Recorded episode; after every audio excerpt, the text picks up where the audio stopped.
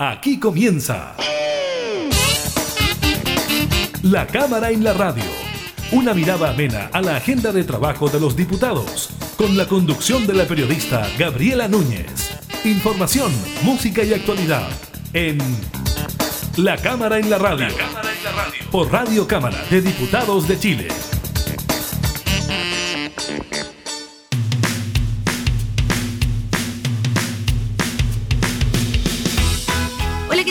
Están? Bienvenidos a un nuevo programa de la Cámara en la Radio. Seguimos revisando información legislativa y también datos de la actualidad de la contingencia, como por ejemplo los relacionados con el COVID-19 y el balance entregado durante esta jornada por el Ministerio de Salud.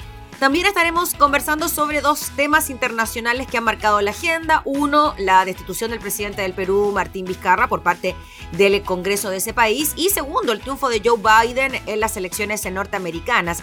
Con el vicepresidente de la Cámara, Francisco Undurraga, e integrante de la Comisión de Relaciones Exteriores, hablaremos de esos temas. También le estaremos comentando sobre las fechas que se estiman podría llegar la vacuna contra el COVID-19 a nuestro país y además le contaremos sobre un sello pyme que está impulsando el Ministerio de Vivienda. Iniciamos entonces la cámara en la radio.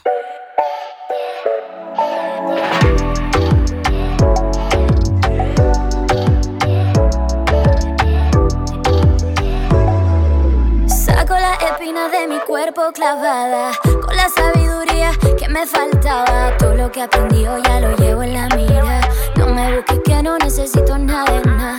Me conociste como materia prima y soy diamante. Esto por ser tan perseverante. Te invito a pensar en cómo fuiste conmigo. Yo estoy contando los días pa' que seas desconocido. Todo lo que tengo es pa' mí, pa' mí, pa' mí. Todo mi trabajo es pa' mí, pa' mí, pa' mí. Todo lo que hago es pa' mí, pa' mí, pa' mí, pa', pa' mí, pa', pa', pa' mí. Uh,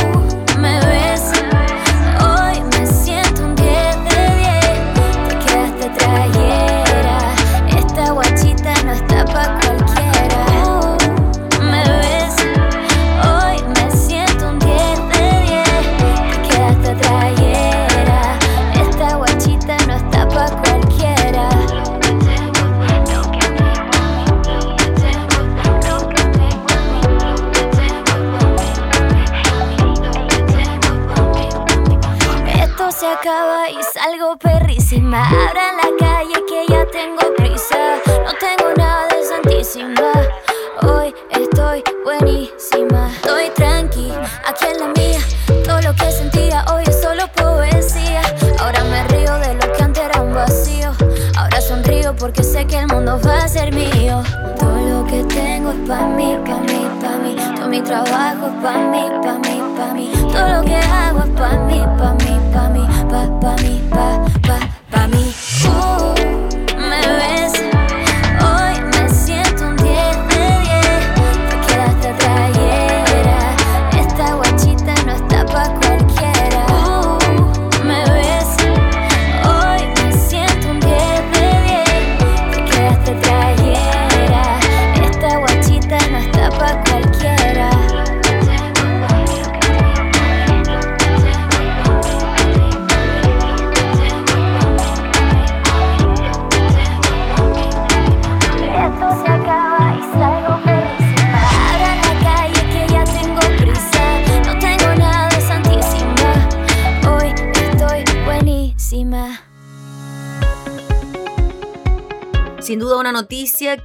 marcará la agenda durante este y los próximos días tiene que ver con la aprobación en la Cámara de Diputadas y Diputados del proyecto que permite un segundo retiro del 10% de los fondos previsionales de las AFP. Esta iniciativa entonces, luego de un amplio debate registrado durante esta jornada de día martes, fue aprobado y despachado. La idea de legislar contó con 130 votos a favor, 18 en contra y 2 abstenciones. Esta votación superó en votos afirmativos mucho más que el primer retiro del 10%. Se necesitaban 93 votos a favor, con esto se superó ampliamente el quórum, estamos hablando del tres quintos de los integrantes por ser una reforma constitucional y con esto incluso superó los dos tercios que eran los 103 votos. Este amplio respaldo podría contener la intención del Ejecutivo de concurrir al Tribunal Constitucional. En la misma sesión también se rechazó la indicación que proponía el pago de impuestos para quienes reciban ingresos mensuales superiores a los 2 millones y medio de pesos. Esto requería el voto a favor de 93 parlamentarias y parlamentarios para mantenerse con impuestos, sin embargo solo alcanzó 41 votos a favor, 81 en contra y 18 abstenciones. Lo que sí se aprobó fue una indicación que da la posibilidad de reintegrar el dinero girado de forma voluntaria con 141 votos a favor, 100 en contra y una abstención. Con eso también se aprobó que las altas autoridades deban declarar si es que retiran el dinero de sus ahorros previsionales. En paralelo también se aprobó con 150 votos a favor el proyecto que permite el retiro de fondos para enfermos terminales impulsado por el diputado del Partido Socialista Marcos Ilavaca y ya aprobado en la Comisión de Constitución. Este, a diferencia del que tramita el gobierno en la Comisión de Trabajo, establece el retiro del 100% de los fondos disponibles para los afiliados en este caso. No obstante, este proyecto, por ser objeto de indicaciones, fue remitido nuevamente a la Comisión de Constitución para un segundo informe. La propuesta define que para efectos de esta ley se entenderá por enfermedad terminal aquella condición en la que una persona presenta una enfermedad incurable, irreversible y progresiva, sin posibilidades de respuesta a los tratamientos curativos y con un pronóstico de vida limitado. El carácter de terminal de la enfermedad deberá ser diagnosticado por un médico cirujano, quien deberá emitir un informe específico para este fin. Recordemos entonces, el retiro del segundo 10% de los fondos provisionales continúa con su trámite en el Senado y el que permite el retiro total de los fondos provisionales para enfermos terminales vuelve a la Comisión de Constitución por ser objeto de indicaciones.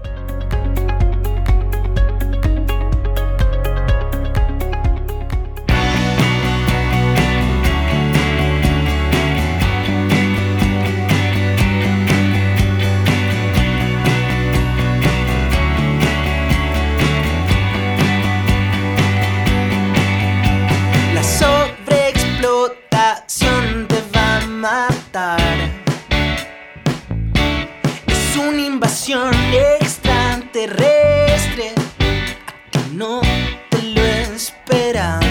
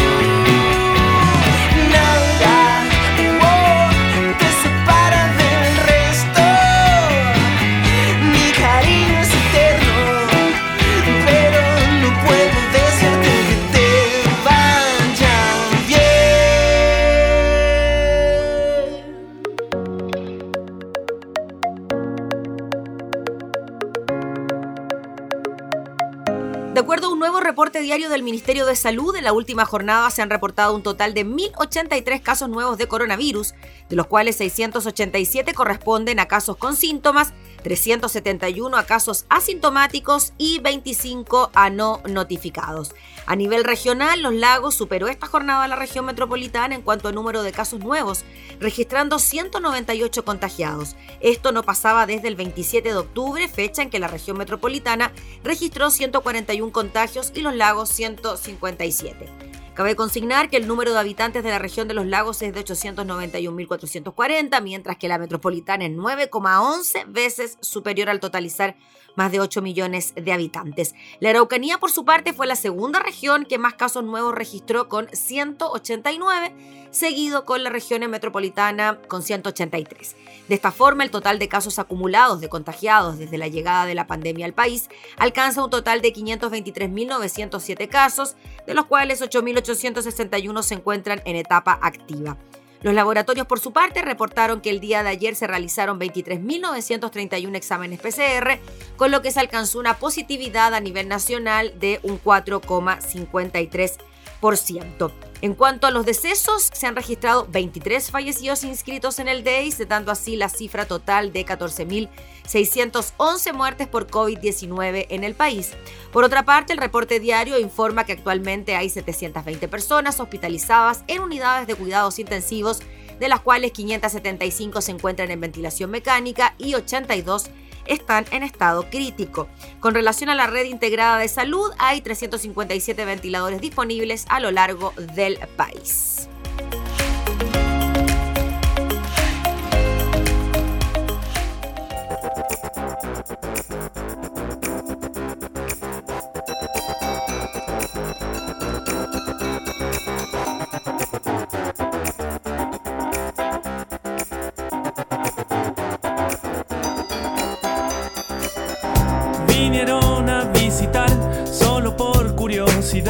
La caverna subterránea de la monga, pero en el lugar había poco más que tristeza.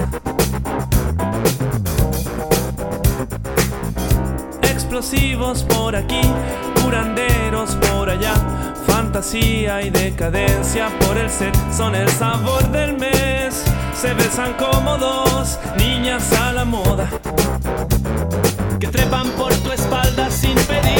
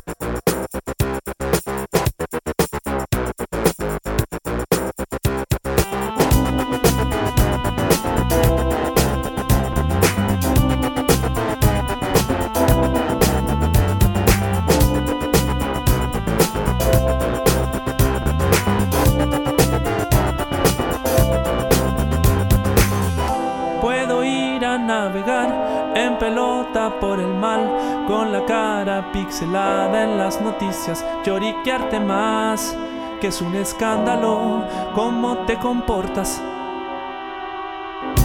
Un altar te voy a hacer, para fina le pondré presidentes de cualquiera cosa con esposa rubia, parecen momia y viven en mi casa y chupan de mi sangre sin pedir.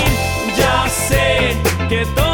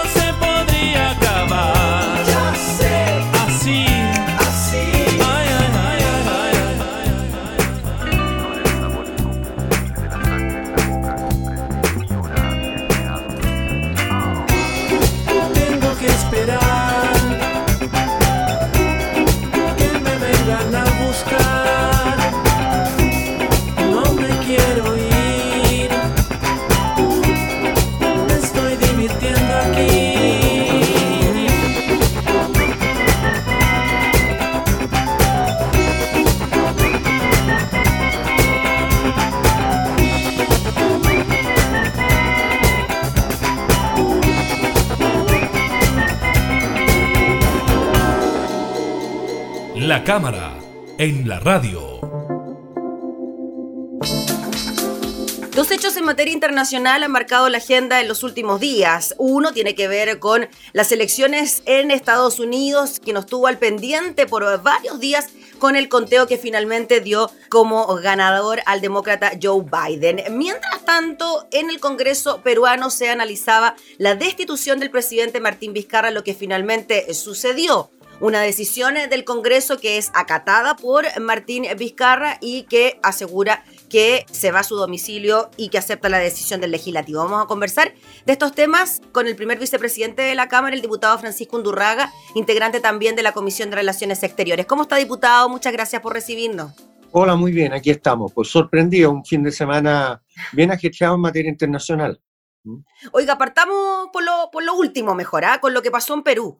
Nos enterábamos ayer de esta decisión por parte del Congreso peruano de destituir al presidente Vizcarra y de esta forma, y según eh, la información eh, que ya se maneja, es que por lo menos en cuatro años el Perú ha tenido tres presidentes. ¿Cómo ve usted esa situación y de qué forma nos puede impactar a nosotros como chilenos? Bueno, primero decir que no, no es solamente en cuatro años, sino en un periodo presidencial, Mm. eh, que es bien importante, digamos. ¿ah? Eh, partimos con eh, PPK, después seguimos con Martín Vizcarra y asume hoy día en la mañana Manuel Merino, que es el presidente del Congreso peruano.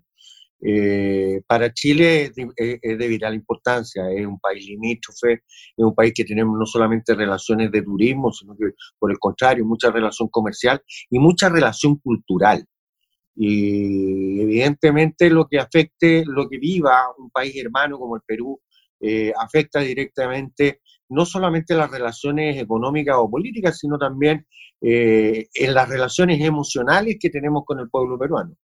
Eh, desde ese punto de vista, eh, entendiendo, digamos, que el recurso utilizado por el Congreso es un recurso total y absolutamente democrático, contemplado en su legislación, y adicionalmente respetado por el ahora expresidente Martín Vizcarra, eh, quien en forma pacífica y democrática, y eso hay que recalcarlo y valorarlo, dice, ok, el, eh, el Parlamento decide mi destitución, yo me voy tranquilo para mi casa, no tengo nada que esconder, voy a trabajar desde mi casa en mi defensa y, permite que el país siga, haciendo notar adicionalmente que eh, Martín Vizcarra ya había llamado a elecciones para el mes de abril del próximo año, para que en junio se retomara, digamos, el periodo, el nuevo periodo presidencial, digamos, que era lo que correspondía. Ahora, eh, diputado, hay un tema que tiene que ver con ciertas declaraciones de algunos sectores de Perú que hablan de un tipo de golpe de Estado disfrazado, lo que de alguna manera también eh, generó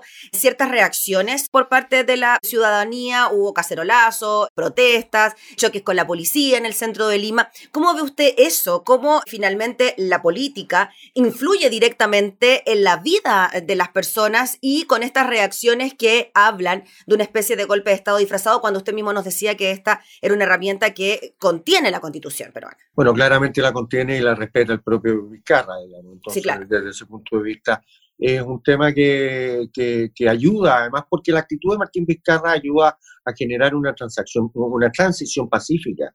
Y desde ese punto de vista, creo que aquí lo que hay que destacar, digamos, es la vocación democrática que, que ha tenido el propio expresidente Vizcarra. Y por parte de Chile, más allá de, tomar partido por uno por otro, eh, bregar, por, bregar por, por lo que a todos nos interesa, que el proceso democrático se lleve a cabo siempre, eh, que un país hermano como el Perú, digamos, sea capaz de resolver sus conflictos internos en forma pacífica y nosotros siempre llanos y atentos como, como país limítrofe y con una relación tan importante y tan grande eh, con el Perú que viene de la colonia, eh, atentos a poder ayudar en forma democrática eh, en lo que nosotros podamos, que ese es fundamentalmente un apoyo a la democracia por sobre un gobierno de turno. Sí, diputado Francisco Undurraga, y en relación a lo que usted nos comentaba y a lo que ya se sabía de que se habían convocado elecciones de forma anticipada ¿Qué cree usted que puede ocurrir de ahora en adelante con el proceso eleccionario en el Perú? ¿Seguirá en el cargo el, el ex presidente en el, del Congreso, ahora presidente de la República? ¿Se llamará elecciones anticipadas? ¿Se seguirá con el calendario que había propuesto el mismo Vizcarra? ¿Cómo se darán allá las elecciones entonces? Pero hay que señalar que el calendario, eh, eh, el mandato que tiene Manuel Merino es un mandato claro, según lo informado por la prensa, que tiene que ver con llamar elecciones. O sea, a él, a él lo eligieron lo, eligió, lo elige constitucionalmente el propio Congreso con un gobierno de transición. Y quien corresponde que se, que, que se pronuncie el soberano que es el pueblo. Y desde ese punto de vista yo me imagino, y así espero, que el calendario eh, ya trazado, que me imagino que no es un calendario voluntarista, sino que es un calendario constitucional, eh, se respete. Ahora, en relación, el eh, diputado Undurraga, a las causas de esta destitución, uno podría pensar muchas cosas de lo que ocurre con la política peruana. Uno podría relacionarlo también con hechos de corrupción que han estado presentes también en otras naciones eh, latinoamericanas. Pero ¿a qué atribuye usted este hecho en particular? Eh, ¿No? Porque el presidente Vizcarra también venía de un proceso bien particular. O sea, no hubo elecciones de por medio, llegó al poder también después de una destitución. ¿Cómo ve usted eso? Bueno, lo lamentable es que los últimos cinco presidentes del Perú, si la memoria no me falla, han terminado todos procesados. Eh, y eso, la verdad, es, complejo. Mm. Indudablemente, eso no ayuda a la sanidad de la democracia. Y nosotros, como latinoamericanos y como chilenos, en particular con nuestros vecinos, esperamos que los mismos, digamos, fortalezcan la democracia y nosotros también. Eh, creo que la única posibilidad de crecimiento real que tiene, que tiene este continente es por las vías democráticas y desde ese punto de vista con legítimas visiones, ya sea más de izquierda o de derecha, eh, buscar el bien común de un continente que ha sido tan desprotegido históricamente y que tiene tantas desigualdades. Y desde ese punto de vista, aquí solo más allá de pronunciarse si, eh, si es Overdrecht, si es Lavallato, eh, que son evidentemente eh, factores determinantes en la conducción y en la caída de muchos presidentes de Latinoamérica. Eh, aquí lo, relevante, digamos, es cómo salimos adelante, no solamente cómo salen cada uno de los pueblos y cada uno de, de, sus países, de esos países, sino finalmente en un todo el continente que no solamente tiene que repudiar la corrupción, sino que tiene que repudiar por sobre todo los atropellos a los derechos humanos, la pobreza, el narcotráfico, el tráfico de personas, que nosotros también lo estamos viviendo. Sí, diputado Nurraga, vámonos un poquito más al norte, o harto más al norte, a las elecciones en Estados Unidos. Primero le quería preguntar, ¿no tiene comparación el número de habitantes de Estados Unidos con el de Chile. El proceso eleccionario es distinto, lo sabemos, se vota por estado, eh, se eligen a representantes que finalmente em, emiten el, el, voto final, pero uno le causa impresión, por decirlo menos, que estuvimos una semana, que Estados Unidos tuvo al mundo una semana esperando el resultado, y aquí humildemente en Chilito, nueve de la noche, nueve y media de la noche, resultados listos. O sea, aquí don Patricio Santa María hay que sacarle el sombrero.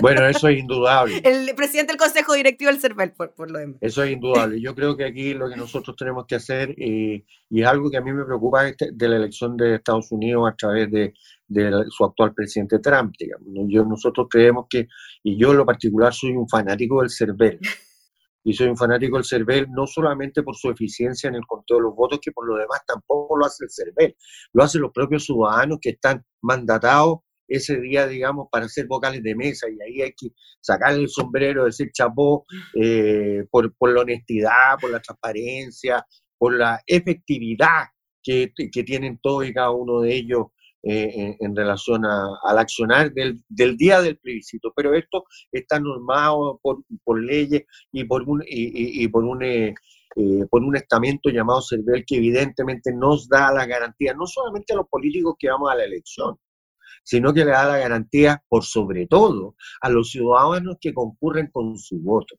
porque aquí lo importante de las elecciones no es, que, no es solamente quién sale electo, sino es la, con la tranquilidad que concurren los ciudadanos para que entiendan, eh, para que sepan y, y, lo ratifiquen ese día que efectivamente su voto es relevante y su voto va a ser contado. ¿Qué pasa en Estados Unidos? En Estados Unidos, tal como lo dice usted, eh, eh, tiene no solamente un sistema distinto, porque es un sistema de votación indirecta donde se eligen electores, eh, proporcionalmente a la población y al peso político eh, dado ya hace bastantes, bastantes años eh, de cada uno de los 51 estados que conforman Estados Unidos. pero si usted ve la elección presencial de ese día, se cuenta ese día. Sí, son los votos que se mandan, envían por correo, los anticipados, los que generan mayor demora. Los votos sí, adelantados. Sí, sí. Los votos Sí. adelantados son los que, que- los que generan, porque a diferencia nuestra que en una mesa de 350 personas donde concurren entre 180 y 200 personas a votar, digamos, aquí se le agolpan en una gran mesa millones de votos, Exacto. millones de votos. O sea, se calcula que más o menos, si la memoria no me falla, más de casi 70 millones de votos se adelantaron, más de 90 millones de votos se adelantaron. Eh, eso distribuido por los estados, digamos, estamos hablando de que si fuera matemática eh, eh, pura y dura, digamos, estamos hablando que llega a una mesa casi un millón y medio, dos millones de votos, que hay que contar. Y evidentemente no hay, eh, no hay capacidad física eh, para poder, eh, poder realizar eh, ese conteo con la agilidad que lo hacemos nosotros. Bueno, después de sentirnos orgullosos de nuestro sistema, sintámonos orgullosos de, de algo, diputado, pasemos a lo que ocurre allá. Joe Biden, presidente de la República, y tenemos por otro lado un Donald Trump que todavía no eh, acepta su derrota ni eh, tampoco habla del triunfo de su contrincante. Se habla también de posibles acciones legales, se habla también eh, de que Donald Trump podría hablar de un fraude electoral. ¿Cómo ve usted ese proceso en particular y cómo de alguna manera esa incertidumbre norteamericana nos golpea incluso a nosotros con la incertidumbre que se puede generar a nivel mundial en materia económica, materia civiles, política, etcétera. Yo creo que, eh, a ver, yo creo que es malo para la democracia. ¿Mm? Claramente, volviendo a lo que conversamos en relación al Mm. CISBEL y a la confianza que tiene que tener el sistema. Yo creo que Trump se equivocó porque llamó a que la gente no fuera, no mandara sus votos eh, en forma adelantada, sino que concurriera, y eso evidentemente tuvo una merma a pesar de ser la elección que más personas han concurrido, digamos, en la historia de Estados Unidos. Y ahora es muy peligroso eh, la actitud que está tomando el presidente Donald Trump. Es peligrosa para la democracia, peligrosa, es peligrosa, digamos, para el mundo, porque Estados Unidos no es una isla, sino que es la, eh, eh, hoy día la primera potencia mundial, es la primera economía mundial, y cualquier tipo de incertidumbre, evi- evidentemente, que a nosotros nos golpea. Ahora yo quedo más tranquilo con las declaraciones del Partido Republicano, que el actual partido gobernante, eh, que va, muchos de sus líderes, de- desde Condoleezza Rice hasta la familia Bush, eh, y ex, ex candidato a la presidencia han reconocido la victoria de Biden. Y, y eso le da tranquilidad no solamente al sistema, sino que le da tranquilidad, digamos, a lo que se proyecta hacia adelante. Si finalmente aquí eh, esta, esta es una elección que, los contrapesos quedaron igualmente marcados como, como históricamente lo han sido. Eh, cuando gobiernan los demócratas siempre el Senado es republicano. Y, aparentemente eso va a suceder así. Y la Cámara de Diputados, que ellos le llaman House, digamos, va, va a mantenerse demócrata. Eso ayuda mucho, digamos, y así lo han, lo han leído incluso las bolsas del mundo y las propias bolsas americanas, en términos de que, que, que Biden va a tener que, va a tener que eh, eh, generar un, eh, eh, un gabinete, un gabinete más moderado, no, no, no, eh, no un gabinete más al centro que un gabinete, eh, que un, gabinete más, más, eh, más de izquierda, entre comillas, eh, lo, que, lo que va a hacer, digamos, y además por el mismo espíritu del presidente Biden. El presidente Biden es un, eh, eh, es un político muy ducho, es un político con mucha historia, no solamente fue vicepresidente de, de Obama, sino adicionalmente eh, ha sido eh, senador durante 40 años, es una persona además que maneja muy bien los códigos de la política y del diálogo. Y desde ese punto de vista creo que va a ser un gobierno eh, muy dialogante, muy firme, como son naturalmente todos los presidentes de Estados Unidos, que además tienen mucho poder, pero el Senado americano tiene mucho poder también y entonces lo puede contrarrestar, con lo cual van a llegar, espero yo, a políticas de consenso. Y lo que, está, lo que es interesante por saber, pero eso no lo veremos en, en este proceso, sino que lo veremos más bien hacia adelante, es qué va a pasar con el Partido Republicano. Digamos. Si, es que, si es que Trump con sus 70 millones de votos va a ser un eje al interior del partido relevante y se va a volver a postular en cuatro años más, o esto va a ser una anécdota eh, de la historia. Diputado Durraga, las relaciones de Joe Biden con América Latina, ¿cómo las ve usted? Porque de alguna manera nos repercuten a nosotros como nación eh, latinoamericana. ¿Qué tanto influye en que sea Joe Biden el presidente de Estados Unidos y nuestro desarrollo propiamente tal? Bueno, los demócratas han sido tradicionalmente más preocupados, bueno, no, los republicanos también, pero el presidente Trump ha sido una persona que no ha mirado el continente eh, eh, de la forma que lo debería haber mirado. Eh, mandó, mandó a su canciller, digamos, a darse una vuelta por, eh, por el patio trasero, pero hay que ser eh, honesto, manteniendo Chile muy buenas relaciones, no solamente económicas, sino también políticas con Estados Unidos. Estados Unidos, no solamente con Chile, sino con Latinoamérica y, y sobre todo con Sudamérica, con excepción de Argentina, no se ha preocupado mayormente y no se ha preocupado ni siquiera de nombrar embajador.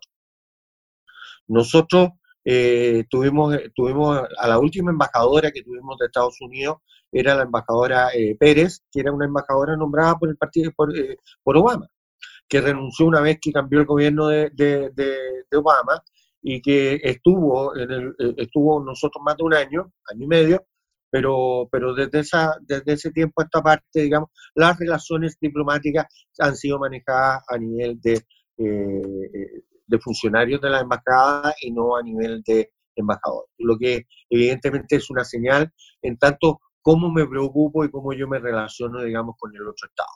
Nosotros tenemos un estupendo embajador en, Washington, eh, que fue eh, el ex vicecanciller, eh, el embajador Silva, que mantiene una muy buena relación, que se preocupa mucho del trabajo con el Departamento de Estado y con, el, y, con, todo el asunto, eh, con todo el departamento que ve los asuntos latinoamericanos.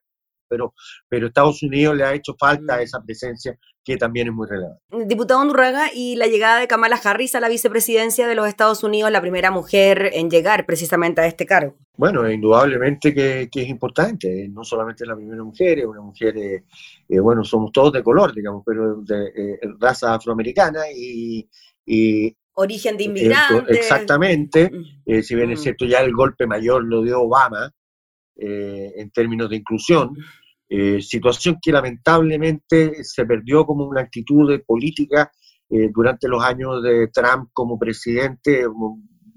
Vimos mucha, mucha lucha, lucha racial, mucha discriminación en Estados Unidos.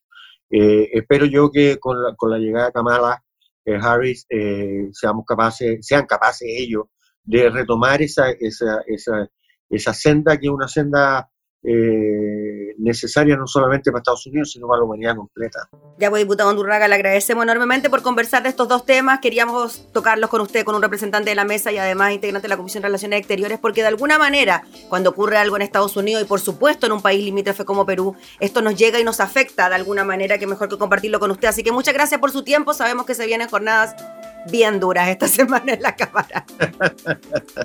bueno, muchas, muchas gracias, muchos saludos a quienes nos están viendo y reiterar, las relaciones internacionales de, de, Chile son una política de Estado, no son solamente una política de gobierno.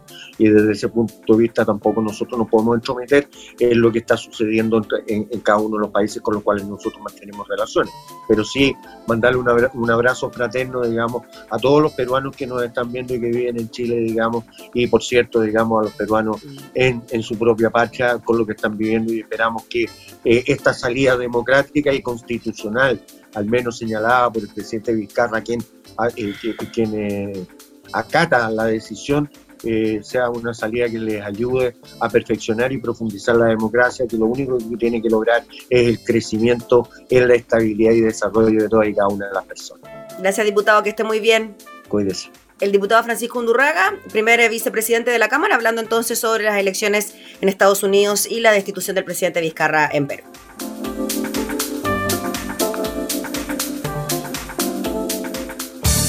Información parlamentaria, entrevistas, música y actualidad. Todo esto y mucho más en La Cámara en la Radio. La Cámara en la Radio. Con la conducción de la periodista Gabriela Núñez.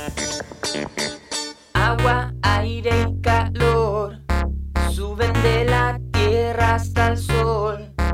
Ondas de la arena en frecuencia extrema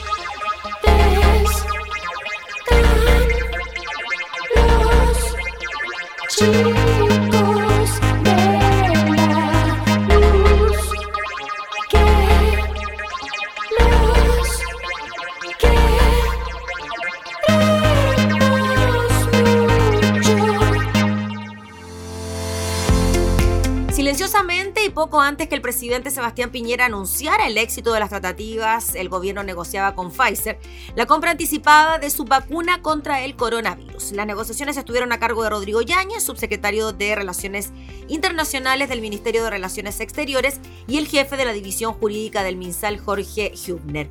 Para ello, el gobierno contrató al estudio de abogados Sadken de Nueva York, especializado en este tipo de negociaciones. El contrato incluía la compra anticipada de la vacuna siempre que el prototipo cumpliera con ciertos hitos, particularmente que sea aprobado por la Administración de Medicamentos y Alimentos de Estados Unidos, la, FDA, ¿ah? según su sigla en inglés. Dado los buenos resultados de la vacuna, Chile se aseguró la recepción de cientos de miles de dosis para el mes de enero, de los 10 millones de dosis que se compró por contrato. Aunque el gobierno no ha querido revelar el precio que pagó por la vacuna, pues se trata de un contrato confidencial, sí aseguraron desde el Ejecutivo que se trata de un precio algo inferior al que pagaron países desarrollados a Pfizer.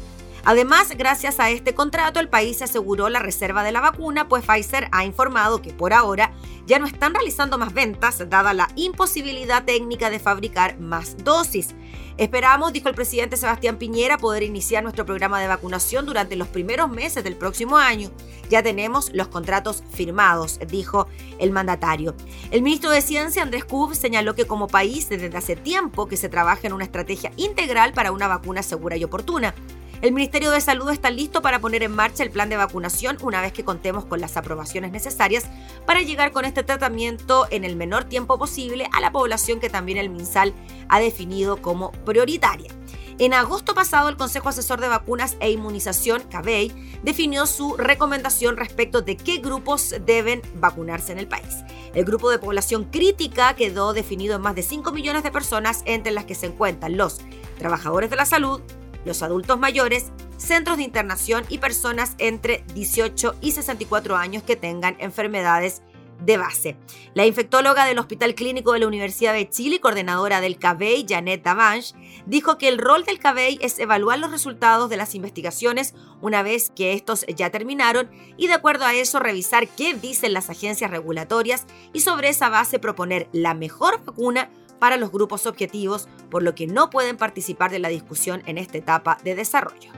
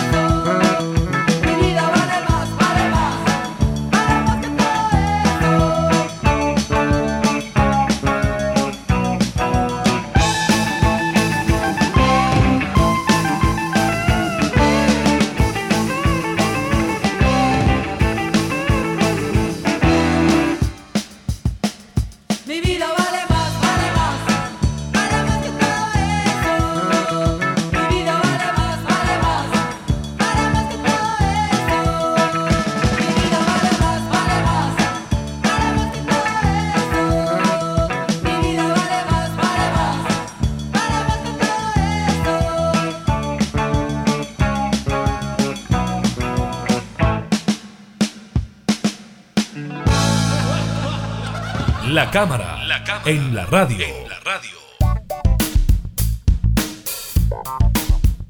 Los ministros de Vivienda y Urbanismo y de la Mujer y Equidad de Género, Felipe Ward y Mónica Salaquet, lanzaron el sello Pyme Mimbu, que contiene una serie de medidas que van en apoyo a las micro, pequeñas y medianas empresas que prestan servicios al Ministerio de Vivienda. Ambas autoridades visitaron la constructora MGM, empresa familiar, que hace tres años se dedica a la construcción y mejoramiento de espacios públicos y plazas. En la ocasión, el ministro Felipe Ward señaló que hoy estamos inaugurando y dando a conocer el sello PYME Mimbu, a través del cual queremos en la práctica fomentar el apoyo que el Estado le está dando hace algún tiempo a las pymes. Gran parte de la fuerza laboral del país corresponde a las pymes. Acá está el motor del emprendimiento y del trabajo en Chile. Por eso, dado que este ha sido el año más difícil en la historia de todas las pymes en el país, queremos impulsar desde el MIMBU, a través de métodos y acciones concretas, herramientas que les permiten sentir más apoyo de parte del Estado. Por su parte, la ministra Salaquet indicó que hoy nuestro compromiso, gracias al apoyo del Ministerio de Vivienda y Urbanismo, además de otros ministerios, es trabajar para demostrar y mostrar que las mujeres hoy día podemos estar en todos los sectores productivos. Así es que reitero mis agradecimientos, dijo la ministra Salaquet, valoramos esta iniciativa del sello Pyme Mujer porque la reactivación de Chile tiene que tener rostro de mujer. Es imposible pensar en una reactivación efectiva si dejamos a más del 50% de la población fuera de ella. ¿Cuáles son las medidas, por ejemplo, impulsadas por el Ministerio de Vivienda para apoyar a las pymes? El pago automático de servicios básicos, resolución tipo anual para servicios básicos y contratos, plataforma de seguimiento nacional de facturas para establecer y medir plazos, revisión diaria en el portal del Servicio de Impuestos Internos de Facturas Emitidas, coordinación semanal entre unidades involucradas en el proceso, revisión previa de antecedentes en áreas técnicas, centralización de documentos y facturas, programación de caja semanal de compromisos efectivamente devengados, aprobación digital de documentos, reuniones semanales y seguimiento equipos regionales. En tanto, el sello PYME Mimbu eh, entrega un puntaje adicional para proveedores PYME en su postulación a llamados de hogar mejor y de S49 modalidad sitio propio. Y el sello PYME Mujer busca promover la contratación de mujeres otorgando un puntaje adicional en los llamados especiales. La eliminación del trámite de actualización de antecedentes en el registro de contratistas, una rebaja de un 15% a un 10%, la exigencia de capacidad económica disponible y ampliación de los instrumentos de garantía son algunas de las medidas que están incluidos en este sello PYME Mimbu, sello PYME Mujer.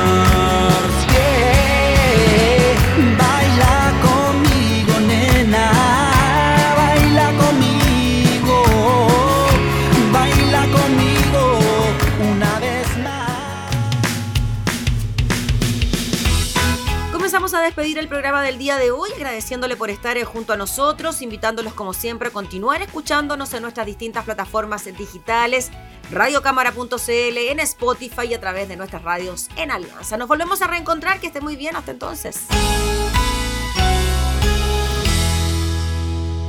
Hemos presentado La Cámara y la Radio, una mirada amena a la agenda de trabajo de los diputados. La Cámara en la Radio, con la conducción de la periodista Gabriela Núñez. Información, música y actualidad en Radio Cámara de Diputados de Chile, acercando las leyes.